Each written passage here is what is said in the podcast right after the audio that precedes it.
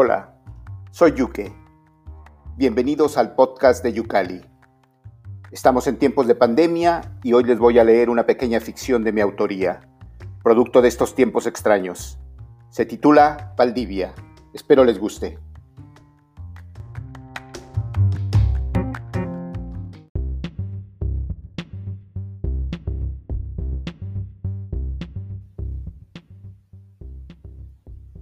Me caía bien el Valdivia, pero el Valdivia de la oficina, el colega de compras que todos los días subía con su café y me saludaba con un Buenos días, Jaime, ¿cómo va esa vida?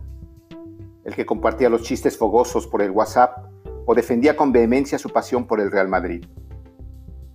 Pero llegó la contingencia y descubrí al otro Valdivia, el de las famosas redes sociales. ¡Qué cambiazo! De pronto todo se volvió patas arriba lo primero fue su imagen.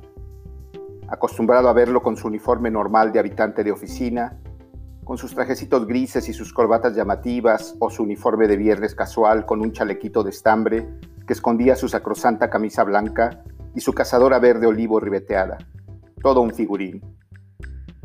Me desconcertó un tanto que su imagen en las redes fuera un retrato compungido, con el entrecejo marcado y una mirada de pocos amigos el simple Valdivia desapareció, como muchas otras cosas, de un día para otro.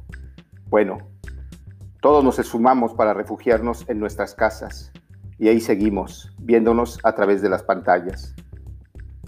Es así como emergió, de ahí, de los píxeles, de los monitores de la era digital, el nuevo Valdivia, el Valdivia de la pandemia. Teníamos comunicación fluida por el móvil, los mensajes eran nuestro vehículo de encuentro y relajación, y realmente lo disfrutábamos. El grupo de colegas que no pasaba de cuatro, todos de ventas, realmente funcionaba. Pero cometimos el error de ampliar las herramientas. ¿Tienes cuenta de Face? ¿De Instagram? ¿Tienes Twitter? Pásamelas. Así estamos más conectados. Así si ocurre algo. Exacto. Eso fue lo que ocurrió. Algo una transformación insospechada, una metamorfosis inconcebible, un cambio de miedo. Primero lo consideré una exageración propia de mis prejuicios, lo confieso. Empecé en el Face, cuando lo acepté como amigo. Ya tengo muchos años en esa red social y aunque sé que varios compañeros, incluido Valdivia, tienen su cuenta, nunca había considerado añadirlos. En realidad ese espacio lo consideraba reservado para la mayoría de mis familiares y amigos de la infancia a quienes nunca veo o se encuentran muy lejos.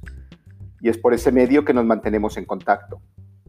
Sin embargo, le di clic y acepté al Valdivia como amigo. Al inicio de la cuarentena no noté nada extraño. Las clásicas fotos familiares en barbacoas, posts sobre autoayuda, buenos deseos y alguno que otro chiste. Nada especial. Tras la primera semana de enclaustramiento colectivo, Valdivia empezó a postear artículos políticos y otros de evidente cuestionamiento científico sobre el virus. Que si las vacunas no sirven, que el gobierno nos engaña, que si es una treta para incitarnos al comunismo, que si las mascarillas, que, que, que. Algo un tanto extraño para mi gusto, porque en la oficina Valdivia nunca manifestó, o al menos yo no me di por enterado, alguna expresión evidente sobre sus creencias religiosas o sobre política. Por el contrario, siempre era muy reservado ante circunstancias que no involucraran esos temas. Por lo tanto, decidí ignorar esa visión y probé a seguirlo más en Twitter. Graso error. Los hashtags que precedían a expresiones tan agrias como que te den, imbéciles, tienen las manos manchadas de sangre, estúpidos, ¿qué eres? ¿Retrasado?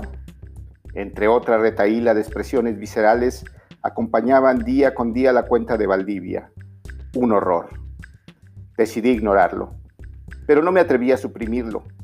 Hasta la semana pasada, que me sentí incapaz de seguir soportando la lectura inmisericordia de esas ideas de un Valdivia desconocido. El hecho ocurrió así. En su cuenta de Twitter escribió un tweet sobre una fotografía en la que se veía a un par de mujeres tomadas de la mano en un parque.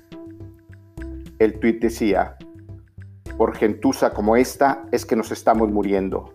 Seguro son una de esas feminazis que no respetan la cuarentena. El insulto me pareció excesivo, sobre todo porque hacía apenas dos días que el gobierno había extendido el estado de emergencia y él había escrito entonces, gobierno fascista, que restringe la libertad y nos mantiene encarcelados. Pero además, unas semanas antes, cuando inició la contingencia y aumentaba el número de muertos, otro de sus tweets rezaba, malditos ineptos, ¿cuándo entenderán que se necesita un estado de sitio? Por eso mi cabeza no dio para más. Dejé de seguirlo. Configuré mis cuentas para ignorarlo y no saber de sus nuevas publicaciones. Debo reconocer que esta experiencia me sirvió también para distanciarme de las redes sociales. Ha sido una semana más tranquila. Esta mañana recibí un WhatsApp de Valdivia. Hola Jaime, ¿cómo va esa vida? Parece que pronto regresaremos al trabajo. Cuídate. Un abrazo. Como ven, ya inició la desescalada.